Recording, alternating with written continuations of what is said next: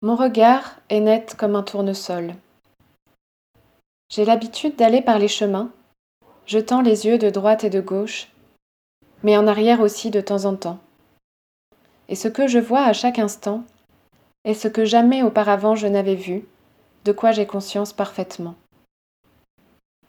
Je sais éprouver l'ébahissement de l'enfant qui, dès sa naissance, s'aviserait qu'il est né vraiment. Je me sens né à chaque instant à l'éternelle nouveauté du monde. Je crois au monde comme à une pâquerette, parce que je le vois. Mais je ne pense pas à lui, parce que penser, c'est ne pas comprendre. Le monde ne s'est pas fait pour que nous pensions à lui. Penser, c'est avoir mal aux yeux, mais pour que nous le regardions avec un sentiment d'accord.